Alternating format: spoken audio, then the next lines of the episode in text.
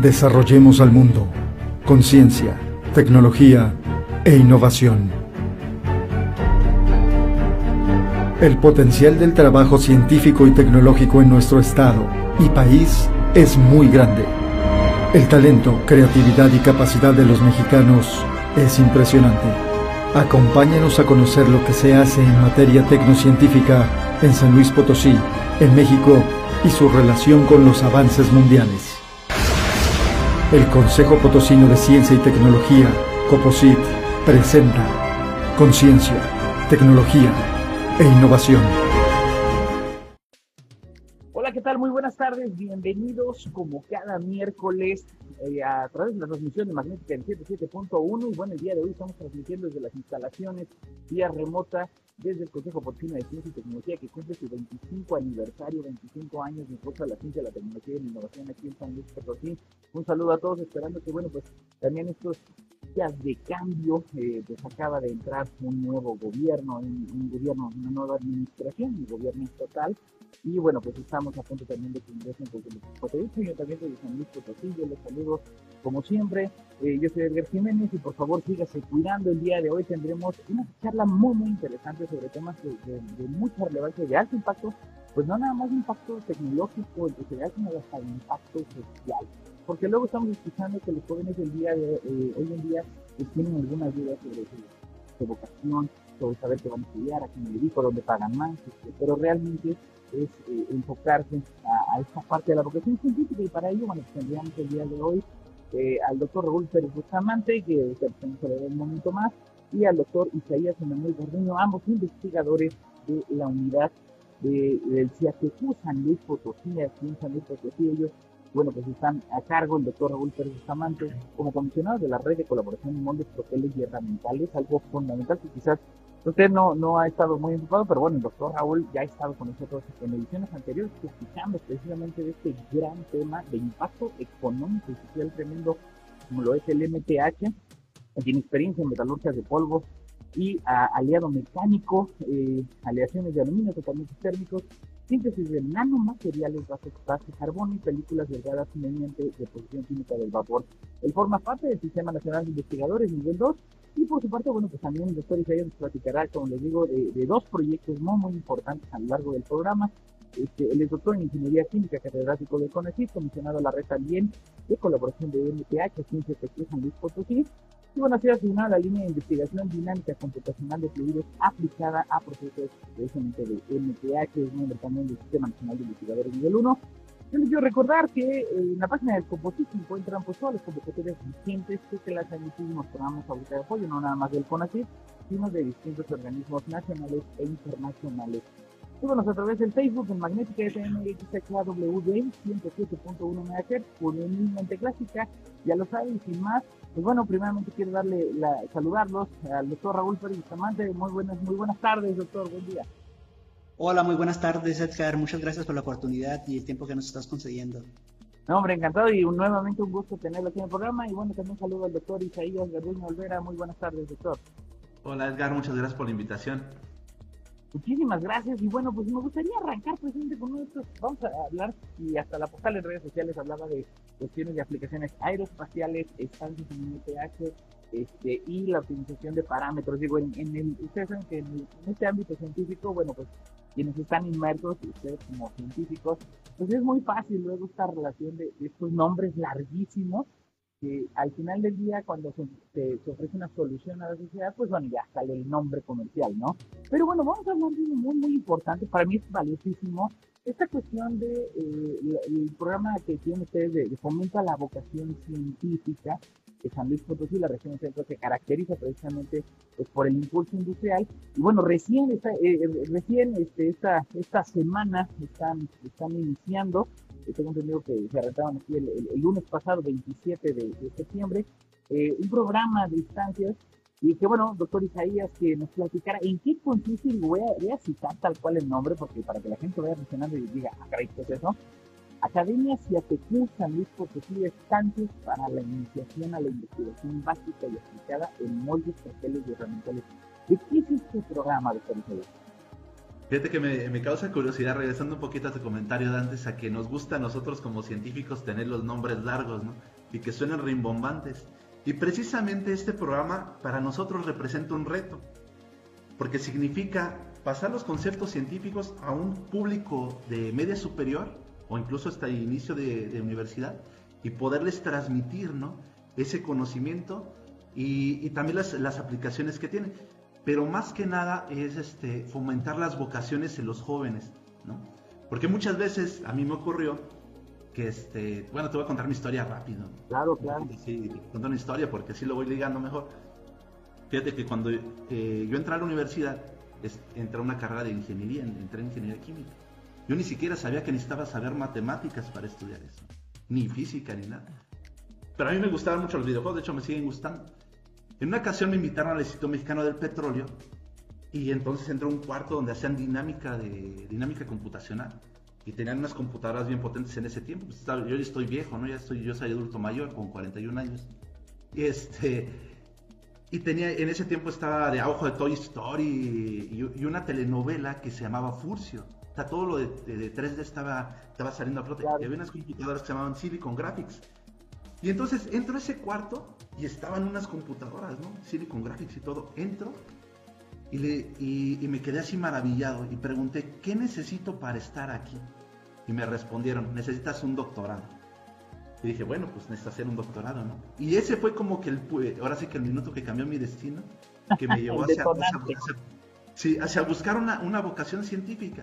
Entonces, una de las partes y de lo que viene, se, se ateca evidentemente por ser un centro público de investigación, una de las eh, cosas naturales que tiene que perseguir es la formación de recursos humanos, que tiene que venir desde la parte técnica hasta posgrado, ¿no? Y, tenemos un posgrado aquí en Ciatex San Potosí, ¿no? Espero que algún día podamos hablar de ello, porque ahí incluimos materias de MTH también.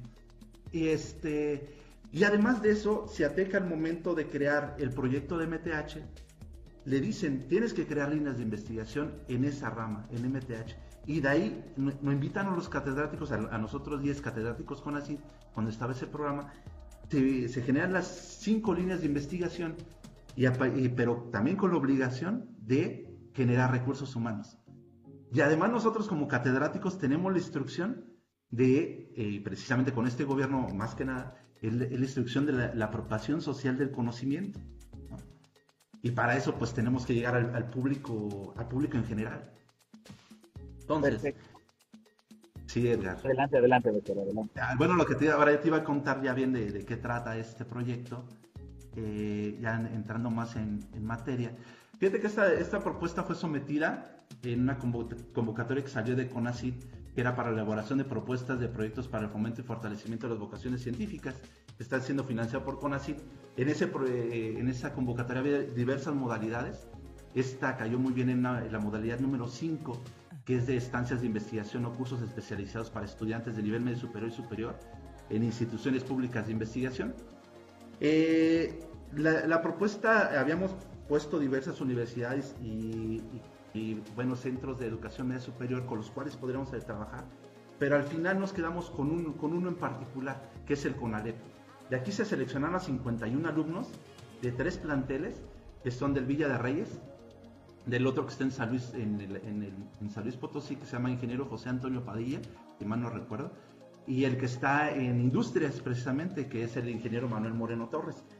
De estas se desprenden, de estos CONALEPS, hay cuatro especialidades, que es el de metal mecánica, electricidad industrial, electromecánica y máquinas y herramientas. Eh, estos 51 estudiantes los dividimos en, en grupos de cinco.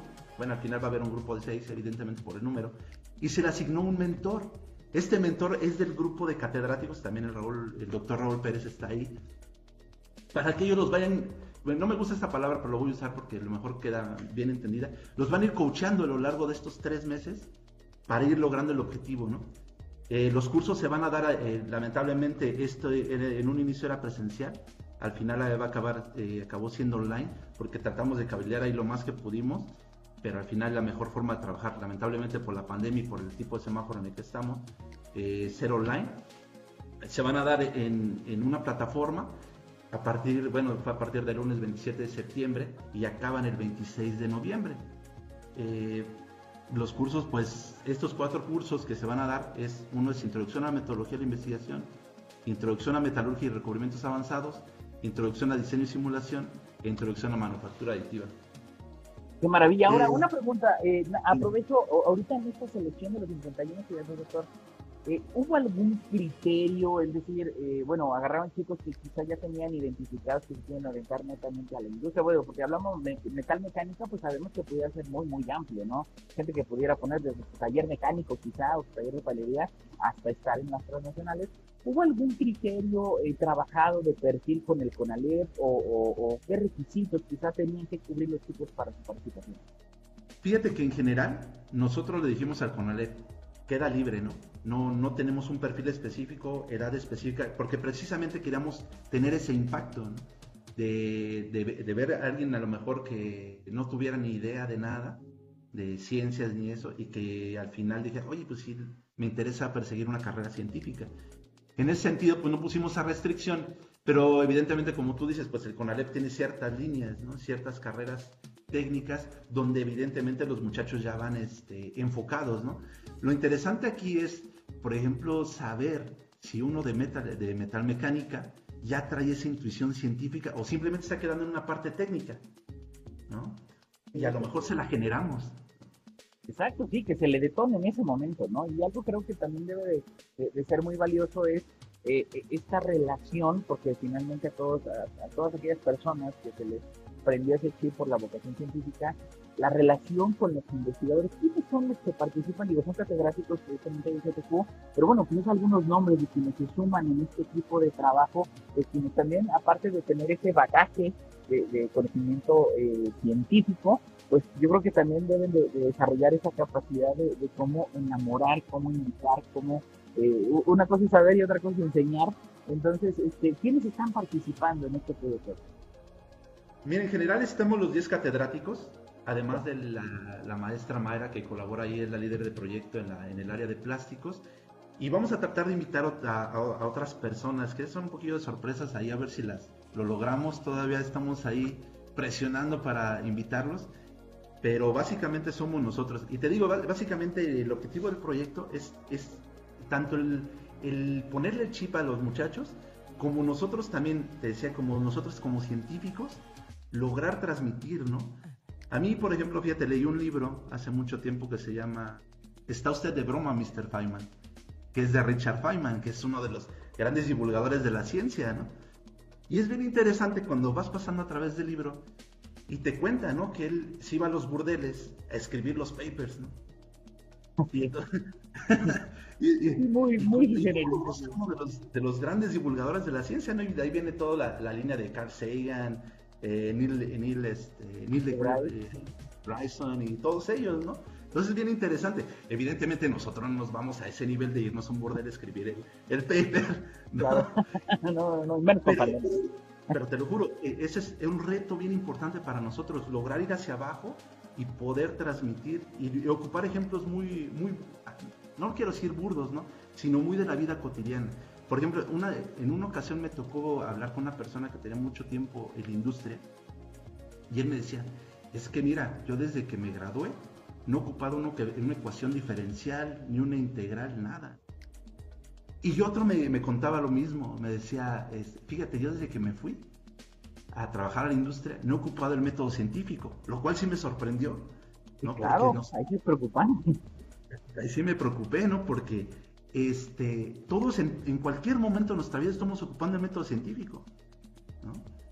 Eh, y eso sí me preocupó porque más bien de lo que te habla es que a veces el trabajo científico se queda como algo teórico, más allá de lo que se puede aplicar y de lo que estamos viendo en nuestra vida cotidiana. porque todo, el tiempo estamos haciendo sumas, contando dinero, me alcanza, no me alcanza, me subo este camión, viene muy lleno, viene muy vacío, ¿qué hago? No? Claro, claro, y no, que es, que es valiosísimo, ¿no? Digo, y apenas, bueno, estamos iniciando esto, ya estamos platicando también un poquito sobre si esta selección, bueno, pues quizá eh, va a haber este balance entre participación de mujeres y hombres, la mujer cada vez está subiendo más, y bueno, hay una líder también del, proyecto, precisamente la doctora Mayra, que bueno, ya estaremos platicando, estamos apenas iniciando Composit Radio, estamos platicando con el doctor Raúl Pérez Bustamante, con el doctor Isaías Emanuel Gardeño Olvera, del CATQ Unidad San Luis Potosí, no se vaya a volver. Estamos de vuelta en Composite Radio, apenas estamos iniciando y bueno, yo quiero aprovechar para invitarlo, ya lo sabe, a lo largo de todo el año, en el marco del 25 aniversario, el Composite ha venido realizando, bueno, conferencias con destacados, destacadísimos, como el día de hoy tenemos nuestros dos invitados, este, actores del, del ámbito científico y tecnológico, y que bueno, el viernes primero de octubre, en punto de las 12 horas, este, tendremos la conferencia del doctor Alejandro Frank él es investigador del Instituto de Ciencias Nucleares, Nucleares de la Universidad Nacional Autónoma de México. Eh, y bueno, eh, eh, está redundando el tema complejidad. Y usted dirá, bueno, de por sí es complejo, ¿y qué significa la complejidad? Bueno, pues vamos a aterrizar el doctor, el doctor Alejandro pues nos va a estar aterrizando más de qué trata todo este, esta cuestión del estudio, de la investigación y desarrollo de la complejidad. Y la conferencia se titula Señales de Vida matemáticas, biología y autoorganización, algo que nos decía ahorita que el doctor Isaías, de esas experiencias de cómo se va dando, ya lo sabe, el próximo viernes, primero de octubre, 12 horas, a través del Facebook Live y YouTube del Composite, y bueno, de la mano también en esta gran cantidad de actividades que tenemos a lo largo del 25 aniversario, pues también le quiero invitar que el martes 5 de octubre, en punto de las 12 horas, tendremos también un webinar sobre eh, el tercer webinar, el, tercer, segundo webinar, perdón, segundo webinar ya de los personajes científicos en la historia de San Luis ¿quién fue Valentín Gama y Cruz? De seguro usted hay en la calle de Valentín Gama. Bueno, ¿quién caramba fue? Valentín Gama, un gran personaje científico, pero a nivel interna a nivel nacional e internacional, créanme. Entonces, ¿esto cuándo va a ser? Martes 5 de octubre, un poquito de las 12 horas. La ponencia estará a cargo del doctor Marco Arturo Moreno Corral, investigador del Instituto de Astronomía de la UNAM, y el evento estará moderado por el doctor Refugio Martínez Mendoza, mejor conocido como el doctor Flash, uno de los más destacados divulgadores que ha tenido San Luis Potosí, e historiador de la divulgación y de la ciencia en San Luis Potosí, investigador de la Facultad de Ciencias de la UASLP, invita el CICITI y el, el Y bueno, regresando a la charla, doctor Iseñas, pues precisamente eh, nos contaba esta, gran experiencia, ¿no? Que luego eh, se encuentra con esas cuestiones de que no, es que ya no utilizas las derivadas, pero bueno, eh, pedagógicamente hablando, se sabe que el desarrollo del pensamiento matemático, lógico matemático, pues sí, uno no va a hacer una triple integral definida ahí en la industria, obviamente no va a suceder, pero la capacidad de desarrollar ese conocimiento lógico matemático sí te permite deducir la solución a problemas que se van enfrentando. Entrando a este programa de, de, de estancias en tema de NPH, que bueno, este, pues imagino va a haber una participación mixta, ¿no? Me imagino también por parte del CONALEP, participan hombres, mujeres, ¿cómo está un poquito ese balance si tendrán por ahí el dato? Sí, fíjate, eh, en ese tema eh, fue muy importante para nosotros que, y ponernos como objetivo que al menos el 50% de los participantes fuesen mujeres. Eh, creo que así lo logramos, son 26 más o menos mujeres y los otros veintitantos son, este, los otros 25 son hombres eh, porque realmente la, brecha que hay es, increíble, ¿no? Eh, tal vez en ciudades urbanas, en lugares urbanos, la brecha se reduce un poquito, ¿no? Pero, por ejemplo, aquí en San Luis Potosí, que todavía es una ciudad que está creciendo y que tiene municipios que, bueno, los que no, no, no pues son muy pequeños, ¿no? Villa de Reyes, hasta conurbados. sí, que son conurbados, ¿no? Pero que todavía son muy pequeños. Todavía persiste mucho la idea de que, y, y eso lo, te lo digo de manera personal, porque lo he visto, que no, tú eres mujer, tú dedícate a tu casa, ¿no? Tu, objetivo es tener hijos y demás, y no, y la verdad es que siempre se debe haber considerado desde todos los tiempos, desde el inicio de los tiempos, claro. y, más ahorita, ¿no? Que hay una igualdad, que tanto hombres, hombres como mujeres tienen la misma capacidad intelectual eh, y de física para realizar cualquier tarea que se les encomiende. Y entonces, pues ese fue nuestro objetivo y esperemos lograrlo y, esperemos que estas este, 26 chicas que van a estar ahí en, el proyecto acaben siendo unas científicas de buenas, o y si no, que logren llegar a la industria en puestos altos, ¿no? Estoy en ingeniería, en química, física, incluso hasta que vayan a medicina y demás, pero que traigan ese pensamiento crítico, que es otra de las cosas importantes de este programa, ¿no?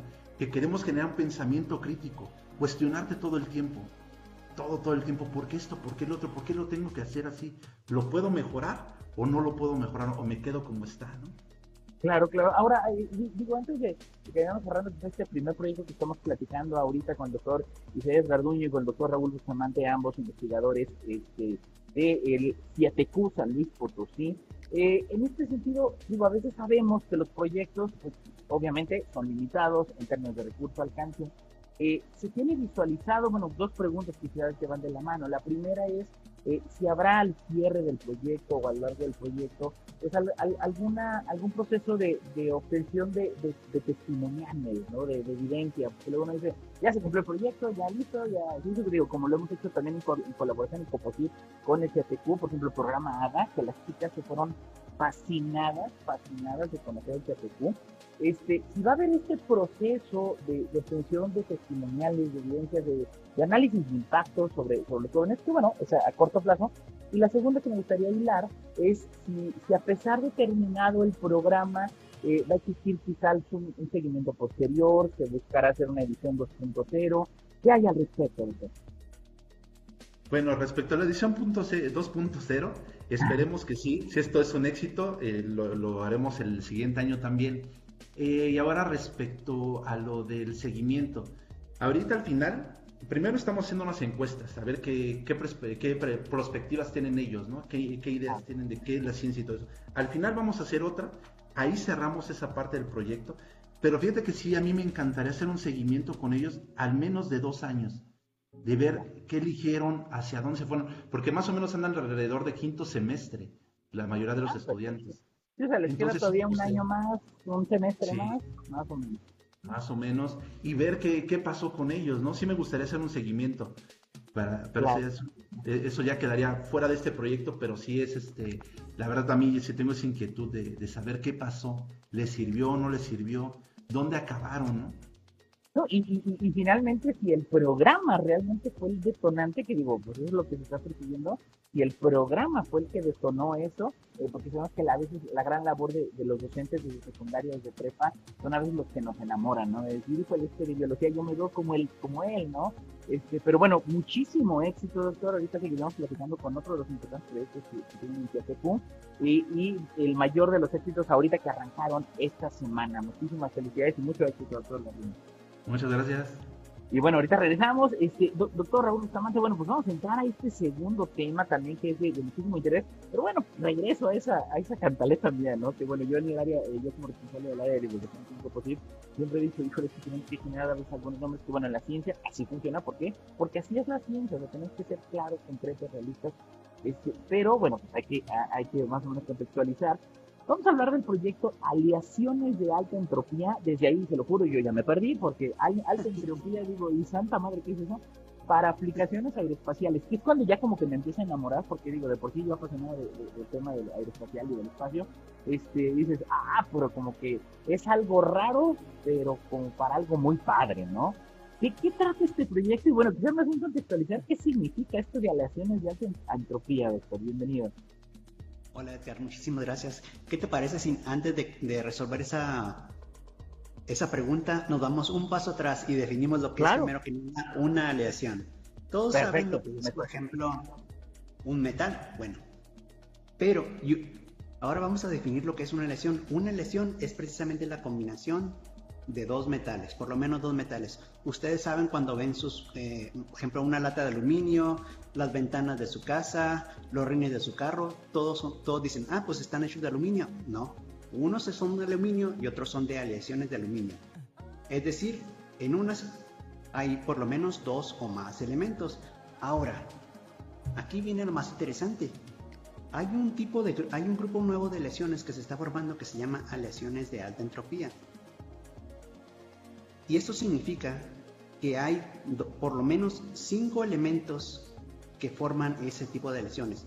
Por supuesto, ahora tengo que detenerme aquí, Edgar, porque las aleaciones convencionales es cierto que tienen a veces muchos elementos, 5, 6, 7, 10, pero en concentraciones muy pequeñitas.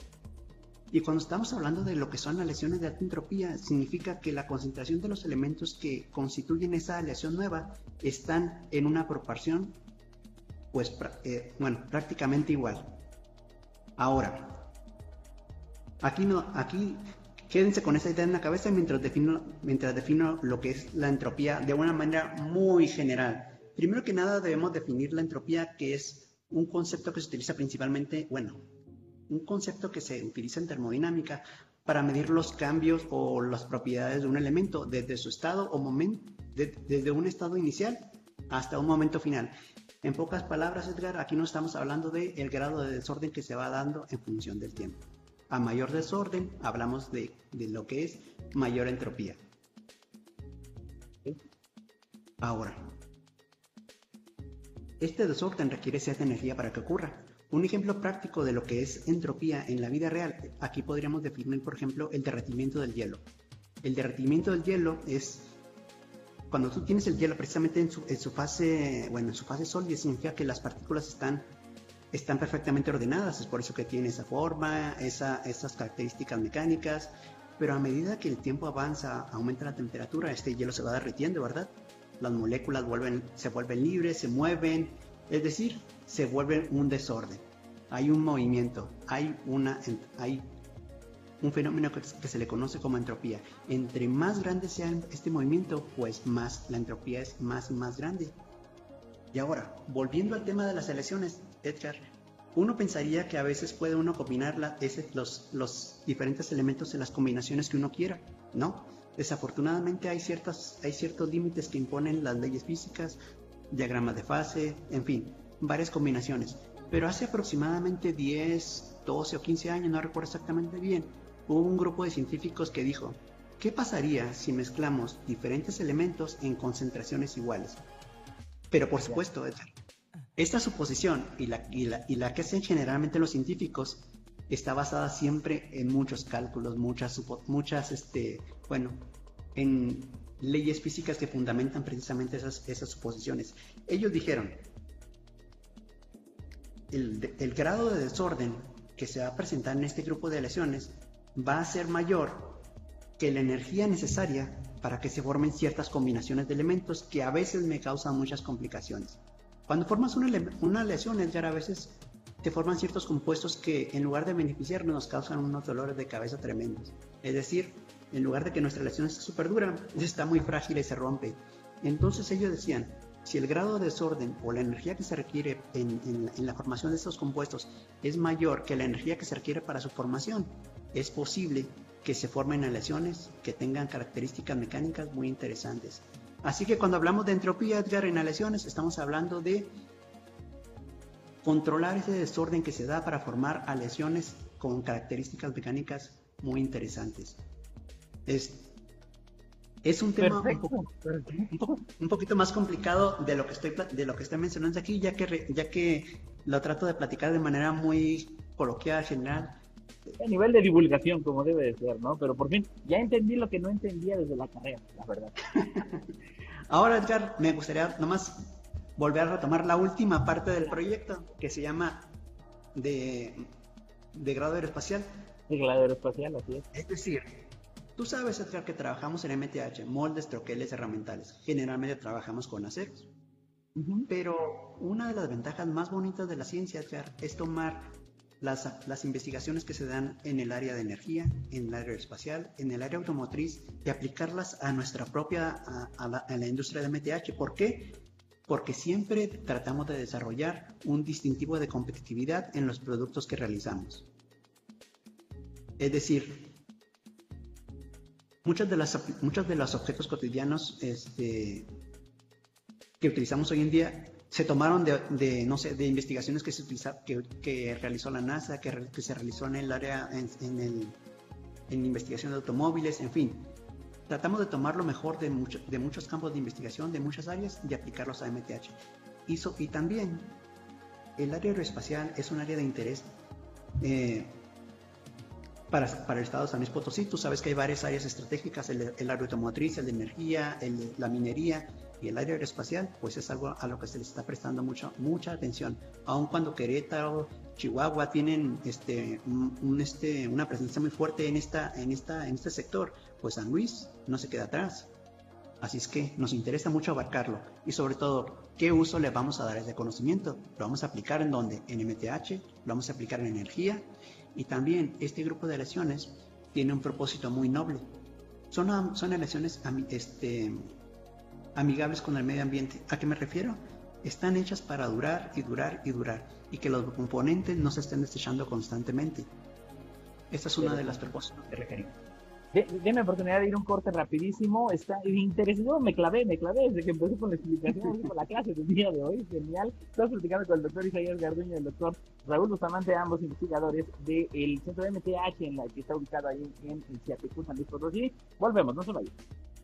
Entrando a la segunda parte de Composit Radio, y ya lo sabe, este viernes eh, usted y yo tenemos una cita en la conferencia Señales de Vida, Matemáticas, Biología y Autoorganización, impartida por el doctor Alejandro Frank Huetlich, investigador del Instituto de Ciencias Nucleares de la UNAM, la Universidad Nacional Autónoma de México. Un saludo a todos los que nos están sintonizando en los centros públicos de investigación, como el CFQ, precisamente el IPCID, el Colsan, y bueno, la gran comunidad académica que tiene San Luis Potosí a través de sus universidades y también sus oficinas de educación media superior, como el CONALEP, estará participando precisamente en este importante eh, programa ya de lo que es la Academia CATEC San Luis Potosí, para la iniciación a la investigación básica de aplicar en moldes sociales y herramientales, algo fundamental que requiere la industria a nivel mundial, la industria millonaria, que estamos platicando primero con el doctor Isaías, y bueno, ahorita estamos con el tema precisamente este, con el doctor Raúl Bustamante sobre las cuestiones de aleación que bueno nos dio, nos ha quedado una cátedra que muchos no entendíamos ni en la prepa ni en la carrera. bueno, esto precisamente, ¿no? Estas aplicaciones que se van a dar, ya hablando un poquito del contexto quizá del, del mismo proyecto, ¿no? Este, los tiempos que se van a dar, este, lo, lo, que se espera lograr en un momento dado, pues bueno, con estos avances que van a hacer ustedes con el proyecto de aleación. Muy, muy, bien. Algo muy interesante es que este proyecto está planeado para desarrollarse a lo largo de dos años dentro de los compromisos que tenemos con, este, con esta convocatoria es la participación de por lo menos dos jóvenes con, la, con una capacidad máxima de cuatro, o sea, de que participen cuatro personas con nosotros cada seis meses. O sea, ya que, ya que este proyecto lo componen, cada, lo componen cuatro etapas. Algo muy interesante, Edgar. Uno de los, de los entregables que nos interesaba este, poner sobre, comprometer era la publicación de cuatro artículos científicos, que es por supuesto nuestro deber avanzar en la ciencia, pero, pero también cuatro artículos técnicos. Es decir, hay, la, gente que lee a veces artículos técnicos no lee artículos científicos y viceversa. Es decir, ves en, ves en los estantes de las empresas revistas muy especializadas que te hablan de los avances tecnológicos y es en ese tipo de revistas, Edgar, donde nos interesa poner una o donde hacer una pequeña contribución. Ahora, ya llegamos a los científicos, llegamos a los, a los, a los, a los, a, los tecnólogos. También nuestro compromiso es hacer divulgación, así es que hay también comprometido cuatro videos que nos permitan llegar a un público mucho, mucho más amplio, manejar un lenguaje que sea amigable, como, como lo que estamos haciendo en este momento, una plática donde podamos hablar de manera tranquila y, y, con paciencia sobre, lo, sobre, lo que sobre lo que hicimos, sobre los resultados que se dieron, en fin, tratar de llegar a diferentes públicos y sobre todo hacer eh, concientizar a la, gente de, los beneficios y la que, produce la ciencia cuando, se enfoca a un tema tan específico como lo es relaciones aeroespaciales con aplicaciones a muchísimos campos, muchísimos campos de investigación. Interesantísimo. Y bueno, de alguna manera se tiene identificado, digo, se sabe que, eh, esta transferencia luego de, los avances en investigación, pues lleva su tiempo, ¿no? A pesar de que pudiera ser un proyecto de dos años y cualquiera pudiera decir, ah, es un proyecto largo. No, bueno, sabemos que hay proyectos más largos, este, y ahorita que estamos viendo lo de la vacuna, ¿no? Cuestiones muy, muy interesantes que han dado en términos de la celeridad en investigación. Eh, ¿Se tiene de alguna manera visualizado en qué momento o, o cuándo se esperaría quizá que tanto lo técnico como lo que se viene desarrollando, pues también a un mediano, a veces largo plazo, porque sabemos que esto lleva su tiempo, eh, que, pudiera tener alguna aplicación de carácter eh, pues, comercial o que ya existe algún aliado industrial que se sume a esto. Eh, ¿cómo, está la visión ya post después de estos importantes entregados? Porque lo que me encanta es que eh, de alguna manera están visualizando pues 360, ¿no? Es decir, lo de investigación, lo técnico, o sea, los papers y lo de divulgación, que también les aplaudo que sea en video, porque creo que va a tener una mayor cobertura, ¿no? Desafortunadamente, o, afortunadamente, aquí está la situación ahorita, la gente ve más videos de lo que lee en papel, ¿no? Entonces yo creo que hay que capitalizarlo, hay que subirnos a ese barco también, porque sabemos que va a llegar a más gente. ¿Cómo está esta visión para un momento dado saber? Bueno, eh, yo entrevisté al doctor Raúl Bustamante y ahorita ya estoy viendo que ya se está utilizando allá afuera, ¿no? ¿Cómo está esta visión quizá con aliados industriales o empresas que se vayan a sumar a eso? Sí, la visión, la visión para este tipo de aplicaciones generalmente se da a mediano y largo plazo. Nuestro compromiso es al final de, ah, bueno, desarrollar una metodología que pueda ser este, bueno, que pueda ser eh, plasmada en un desarrollo científico en, cada una de las etapas. Sobre todo la última etapa, que es la que contempla la aplicación de este tipo de lesiones en la fabricación de recubrimientos avanzados. Es aquí donde utilizando tecnologías de vanguardia como lo, como lo es laser cladding, el uso de robots, nos permite hacer recubrimientos sobre superficies que maximicen la vida útil de ciertos componentes. A partir de aquí donde empieza la parte más interesante, lograr que esa tecnología sea del interés de las, de las empresas. Muchos, muchas, muchas industrias están interesadas en mejorar la vida útil de sus herramientales, de mejorar, o, de, sobre todo ahora que está esta competencia tan grande por, por colocar al ser humano en Marte, pues bueno, necesitan materiales más especializados, más ligeros, más resistentes. Así es que nuestro compromiso a lo largo de estos dos años es tratar de colocar esta tecnología con alguna, con alguna empresa que sea de interés. Es un camino bastante largo, bastante complicado, pero esperemos tener éxito y poder convencer a alguna industria de las ventajas que ofrece esa colaboración tan bonita entre la academia y la industria, sobre todo con ventajas económicas, tecnológicas y científicas. Claro, claro, no, y de hecho, bueno, a mí me queda claro, sabemos quienes eh, de alguna manera conocemos esa dinámica de la industria en la que a veces traer un herramental, traen a gente de un país a otro en el avión con el herramental, o sea, lo que cuesta. Entonces, el hecho de que yo no tenga que estar sustituyendo los herramental para la maquinaria y todo, pues obviamente es un detonante gigantesco que, va, que va de la mano en, en, toda esta dinámica, ¿no? Entonces, eh, en este sentido, pues bueno, eh, saber también quiénes eh, de alguna manera, pues también nuestro invitados van a estar participando en, la parte de, desarrollo de estos dos años, algunos nombres, si participan algunos investigadores externos o es meramente dentro de todo el equipo. Y bueno, me faltaba también si este proyecto, no sé, se mencionó, está apoyado también por el CONACYT, a través de, de qué se está dando este, este financiamiento para desarrollar este proyecto. Este, este financiamiento, se da a través del COPOSIT por, una, por un videocomiso que se llama Multas Electorales. Eso, muchas gracias por recordármelo porque estamos muy agradecidos precisamente con el apoyo que nos han dado. Y también en, este, en esta, bueno, uno de los compromisos es que los jóvenes que se van a integrar a este proyecto sean de, diferentes instituciones o, centros de instituciones educativas de nivel superior a nivel licenciatura, de diferentes, de la Universidad Tecnológica, de la Universidad de San Luis, en fin, afortunadamente hay un gran talento disponible y, sobre todo deseoso de colaborar con nosotros. En este momento en el que estamos hablando, ya hay dos personas, dos jóvenes que están muy, pues ya están en trámite de formalizar. Uno es de la Universidad Autónoma de San Luis, otro es del Tecnológico Superior, ambos de mecatrónica, que van a, que van a empezar a trabajar ya con nosotros. El, equipo de trabajo está formado por los catedráticos, los 10 los diez, los diez catedráticos de San Luis, pero también está el doctor Juan, Juan, eh, Juan, Manuel Cabrera de la Universidad Tecnológica, el doctor Juan Manuel Alvarado de, del, CIDES, del, CIDESI en Querétaro y también el doctor Magdaleno de la Universidad Autónoma de San Luis. Así que tenemos un equipo muy fuerte y muy robusto para poder sacar este trabajo adelante. Absolutamente, y digo, un saludo a todos los, los, que forman parte, y bueno, rescatar ese elemento, ¿no? ¿Para qué se utiliza el dinero de las juntas electorales? Que yo siempre lo he criticado, digo, es muy bueno, qué padre, pero pues no tendría que pasar por los partidos y castigarlos para que llegue a ciencia. Yo creo que el dinero tiene que llegar directamente a la ciencia pues, para desarrollar el país, caray. Pero bueno, por lo menos es una salida, ¿no? Que se le ha dado y creo que es lo mejor. Y bueno, aquí se demuestra como una solución que pueda tener un alto impacto en empleos, en nuevos científicos, en nuevos ingenieros, en nuevos tecnólogos. Eh, se da a partir de ese apoyo de multas electorales. Que bueno, verdaderamente padrísimo que, que también estén interactuando distintos actores desde la comunidad científica académica de, de la población ¿no? Y que bueno, ya esperaremos en algún momento dado de parte de Coposit apoyarles en la difusión, pues tanto de los papers como de las de los, de los audiovisuales de estos videos que vayan a detonar, pues para que vayan a tenerlo. Si bien e, este, esta fase de dos años, y bueno, para finalizar abordando este proyecto, este, se esperaría quizá eh, después de dos años, quizá una siguiente etapa del, del proyecto de investigación, y aparte de que nos platicaba de esa visión, bueno, pues también la parte de investigación, eh, ¿habría otra etapa más o ahí concluiría para quizás comenzar con un nuevo proyecto? ¿Qué sucedería finalmente?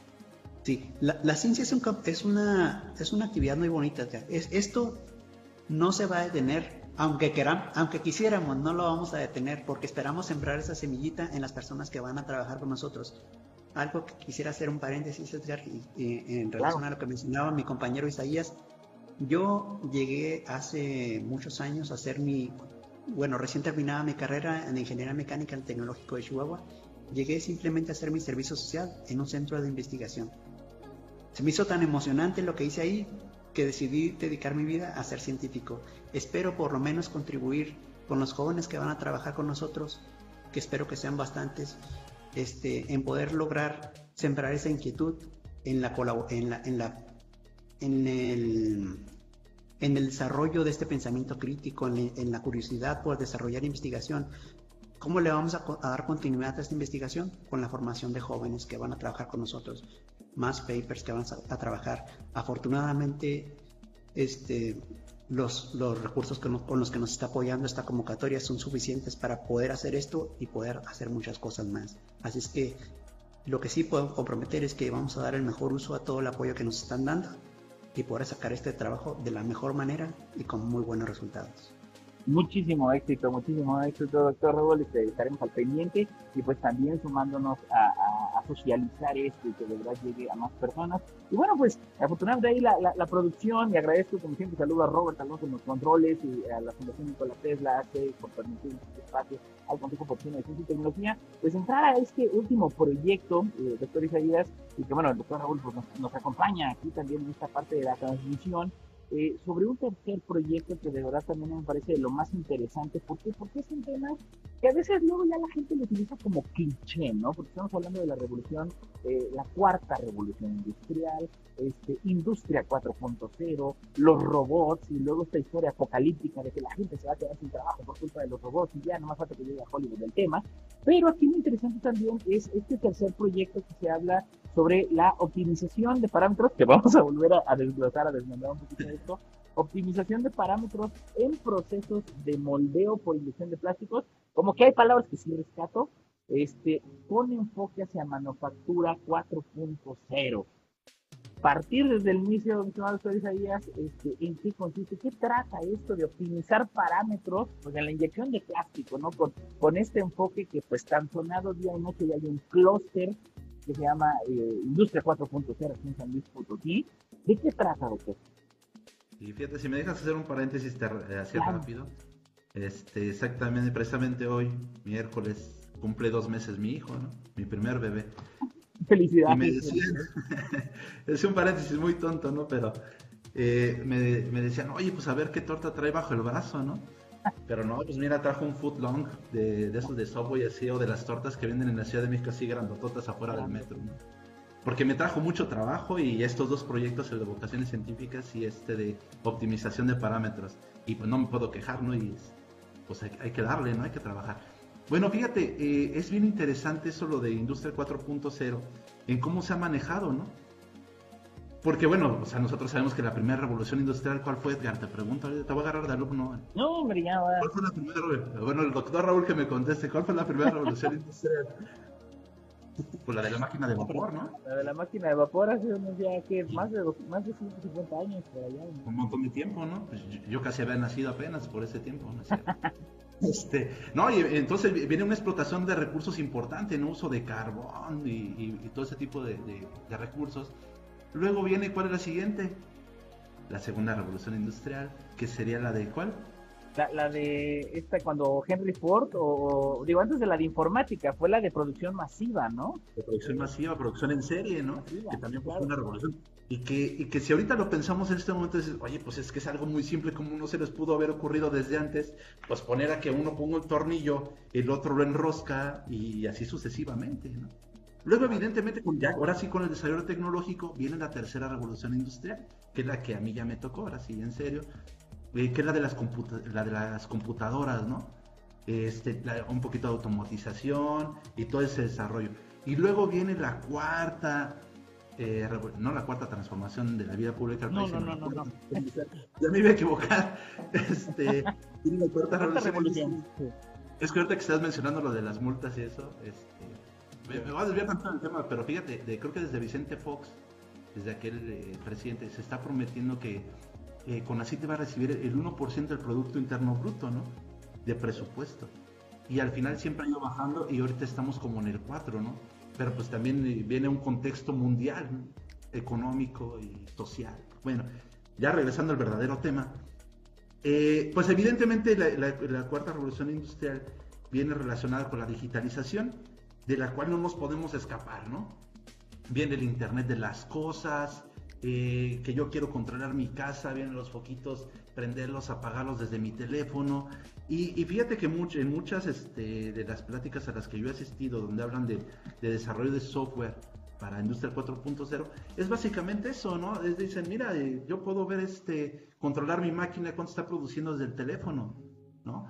Pero más allá de eso, hay otra cosa muy importante dentro de esta revolución que es la gran cantidad de datos que se están generando y que hay disponibles. Y que esos, bueno, ¿y qué los estudia, qué los analiza? Y por eso se ha proyectado que en el futuro vienen las carreras punteras como Big Data, Machine Learning y, Deep Learning y todo eso, ¿no? Que es este, inteligencia artificial básicamente. Entonces ya entrando bien al tema, y leyéndote otra vez el, título larguísimo que tiene y que es un proyecto apoyado por, por, Coposit, que es del Fideicomiso 23871 de juntas electorales y que fue una convocatoria que lanzó el año pasado, no este año, perdón, y yo estoy viendo en el 2022, en el 2021, que fue de proyectos de investigación, desarrollo tecnológico e innovación. Entonces, eh, básicamente aquí lo que planteamos hacer, bueno, antes de eso, eh, una de las razones por las cuales se generó el proyecto de MTH es porque existe una brecha tecnológica muy importante, ¿no? Entre la manufactura de moldes y la reparación de moldes eh, que, existe, por ejemplo, un, puntero que es Portugal y México, ¿no? México importa cerca, bueno, en aquellos números de, esos momentos, no sé si haya actualizado, yo creo que no, porque por la pandemia no creo que hayan cambiado mucho, se importaba alrededor del 90% de los moldes. Entonces, o sea, imagínate, el 10 9 de cada 10 son de fuera.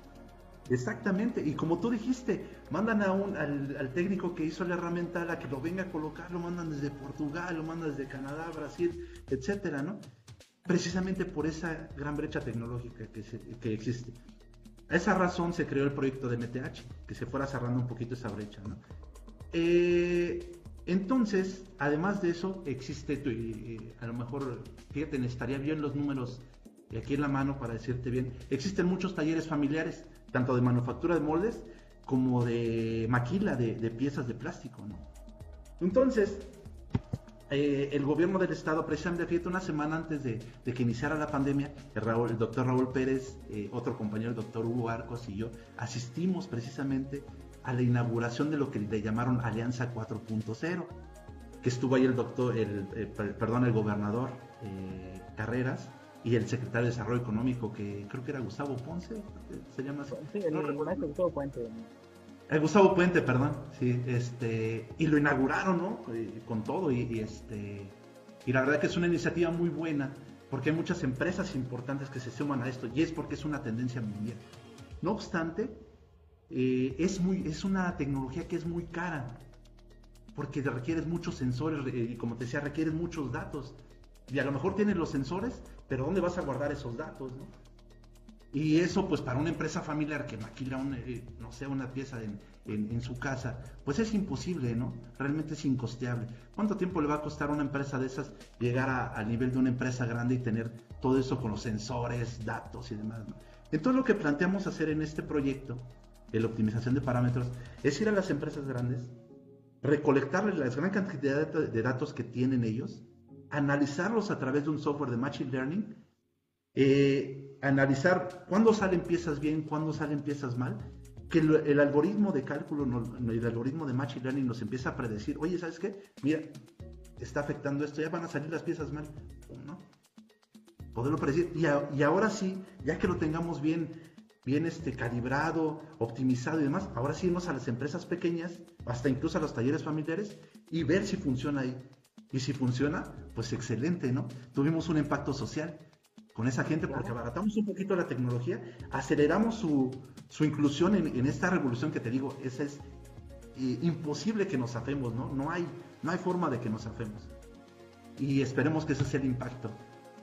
Qué maravilla, qué maravilla, porque digo esto, eh, eh, es, eh, y nada más rescato reducir esa brecha tecnológica y, y es alcanzar el decir, bueno, no, sabemos que México, bueno, pues no somos eh, productor de tecnología de, de, de, de, lanza de punta, pero con este trabajo que ustedes realizan desde el CIATQ, desde los centros públicos de investigación, orientados precisamente a la, a la innovación, a la aplicación tecnológica, pues es revolucionario. Lo que me encanta es esa parte social, como el doctor, que eh, decir, bueno, lo que hacen las grandes, cómo traducirlo para beneficiar a las pequeñas, que eso finalmente le da sustentabilidad también eh, social, sustentabilidad económica para a futuro. Ahora, eh, en este sentido, este, este, este ejercicio que van a realizar, ¿qué empresas van a participar? ¿Quiénes, eh, ¿Quiénes se van a sumar? Por ejemplo, en términos de que si bien es el equipo de investigación que tiene el, el, el la Unidad San eh, pues bueno, ¿qué, ¿qué, otras empresas? Pues para obtener esa enorme minería de datos, imagínense, es una barbaridad, este, ¿quiénes se suman también para que ustedes puedan obtener esta información?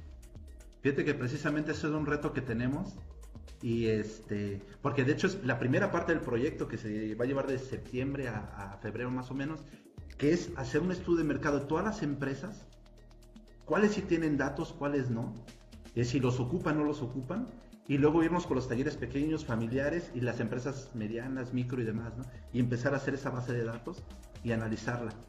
Ese es uno de los primeros retos. Ahora en el término de los, del equipo científico que va a haber, pues igual son todos mis compañeros catedráticos y además tenemos ahí este, la ayuda de un, compañero catedrático que ahora ya no, el programa ya no se llama Cátedras con la cita, ahora es investigadoras e investigadores por México, eh, del doctor Cesario Bando, que trabaja en el Centro Nacional de Supercómputo ahí, precisamente en el IPCIT, ahí es su vecino. aquí al lado, sí. que es vecino, Exactamente, entonces este, él se va a sumar porque pues, él es un especialista en Machine Learning y en ese tipo de algoritmos. De hecho, yo hemos trabajado eh, tenemos ahí una alumna de doctorado de la Universidad Nahuac eh, del Norte que ya eh, le ha ido adelantando este algoritmo y hemos visto que funciona muy bien. Ahí le sacó una empresa de precisamente aquí de San Luis, no te voy a decir el nombre porque te va a dejar de sorpresa para más adelante. Pero les quedó así de sorpresa, ¿no? Porque fíjate, de, de, los datos que recopiló y del análisis del algoritmo, resultó que solo tres operadores eran los meros efectivos. ¡Wow! Imagínate. A ese, a ese nivel de efectividad llega el Machine Learning. No, estado bien interesante, ¿no? El análisis de datos. Y fíjate, y, una, y un dato más interesante. Las piezas, que en la época del año donde las piezas salían más defectuosas, era entre septiembre y octubre. Ah, ¿Por qué? No sabemos. Estaba negociando su contrato de trabajo, había una fiesta patronal, era la fiesta de aniversario, no lo sé, pero casualmente entre septiembre y octubre eran los niveles más bajos de, de piezas buenas ¿no? que, que producía. Claro, claro, claro. No, y eso, representa economía absoluta para, la empresa, o sea, gasto, pérdida, este, y también hasta, vamos, haciendo la investigación adecuada y la, de, la adecuación eh, conforme a, la investigación científica, eh, que usted nos decía al inicio, bueno, es que yo estoy viendo que la método científico es indispensable, es nuestra base del desarrollo social como especie. Este, eh, esta parte de traducirlo a veces en, la percepción y pertenencia que tiene el empleado de la misma empresa, es decir, algo de carácter productivo, de eficiencia, el día de mañana se está traduciendo una investigación de carácter de, pertenencia social o de aversión por el trabajo, qué sucede en esa, en esa mente del trabajador cuando está en piso, ¿no? Perfectísimo, digo, aquí también hablando un poquito en, los, en la duración del proyecto, ya inicia ahorita, o en septiembre, octubre, en este estudio de identificación de las capacidades de las instituciones que puedan sumarse a este importantísimo proyecto, que bueno, ahí está una demostración de cómo se pueden solucionar cosas.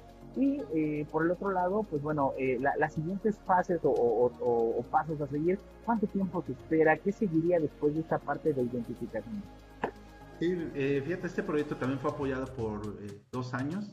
También vamos a incluir un investigador asociado que entra de hecho en marzo. Eh, nos va a empezar a ayudar, pero ya básicamente a enfocarse a lo del algoritmo, ya que tengamos los datos y estar bien identificado con las empresas, de quién sí tiene datos, quién no. Eh, eh, la duración de dos años, de dos años, perdón. Y el siguiente paso después de esto es implementar el algoritmo, probarlo. Después viene otra parte donde eh, con los, para, los parámetros que obtengamos originalmente, por ejemplo, de una inyectora, que a lo mejor sale una pieza mal, una pieza torcida, que le llaman alabeo y, y, este, y flash también cuando traen rebaba, ¿no? es que se me viene luego luego el ejemplo de los luchadores de plástico, ¿no? Que fueron, claro. Era un arma blanca de bestial, ¿no? Pero bueno. Nos cortaba todos los dedos. Estuvo cortado, pero, pero pues no yo con mis luchadores. Y es que siempre se me viene ese ejemplo, ¿no? Porque es el más clásico y creo que todo lo tenemos presente, ¿no? De lo que es una rebaba, ah, pues mira, luchador de plástico. Entonces luego viene esa parte, ah, vamos a tomar los, los, parámetros, por ejemplo, de una inyectora, vamos a ponerlo en un software que nosotros tenemos de simulación de llenado de moldes, ver cómo sale esa pieza, eh, imprimirla en, en, 3D, hacer un escaneo de las dimensiones y luego hacer lo mismo, pero ahora con los parámetros optimizados. A ver si ahora sí ya nos sale la pieza bien, hacer otra vez la impresión 3D y hacer el análisis dimensional de la pieza. Y, Perfecto. básicamente los siguientes pasos, ¿no? Y también escribir un paper para JCR. Estos entregables, precisamente, ¿habrá un paper? ¿Qué más se obtendrá como, como evidencia como entregable? Tiene que haber un paper, si no, con ACID me castigue y Composit también. y me quitan el SNI. Este, no, no, no, no, no, queremos eso, no queremos eso. No, va a haber un JCR y este también va a haber un artículo de divulgación también esperamos eh, publicar algunos de los resultados en alguna de las revistas industriales que, de las, bueno, de todo el país, eh, pero principalmente la región Bajío Centro, que es lo que tiene área de influencias eh, Y bueno, y esperemos que sea exitoso. Absolutamente, debería ser exitoso y bueno, también está abierta ahí la, la, invitación para que participen en Tecnodisruptiva, la revista digital del Consejo de Ciencia y Tecnología, pues obviamente para, para, para sumarse ¿no? en este ejercicio de, de conocer los resultados. Finalmente, antes de despedirnos, eh, doctor Raúl, si, si nos pudiera pues dar algunos datos de contacto de CIATQ, cómo acercarnos, algunos empresarios que nos estén escuchando ahorita, académicos que digan, oye, ¿sabes que yo tengo un taller de maquinados con mi primo, mi hermano, mi papá? Este, pues queremos acercarnos porque esto nos interesa de saber cómo, dónde parar antes de que empiecen los errores o las pérdidas económicas, este, más todas las soluciones que tiene el CIATQ, pues para toda la comunidad empresarial y académica. ¿Cómo los podemos contactar, doctor Raúl? Bueno, pueden, pueden asistir directamente a las instalaciones de CIATEC, que está ubicada en el eje 126, en la zona industrial. Nuestra compañera, la, la maestra Marta Zavala, que es es el, es el enlace entre las, em, entre las empresas y, y Ciatec. su correo es mzavala.ciatec.mx. Y por supuesto, cuando lleguen a Ciatec van a encontrar las puertas abiertas, la mejor disposición de platicar con mis, con mis compañeras y por supuesto conmigo. Y sobre todo mantener algo siempre eh, en mente. Recuerden que la colaboración entre la ciencia y la industria siempre da buenos resultados. El método científico avanza a veces despacito, pero siempre sobre seguro. Excelente. muy buenos resultados.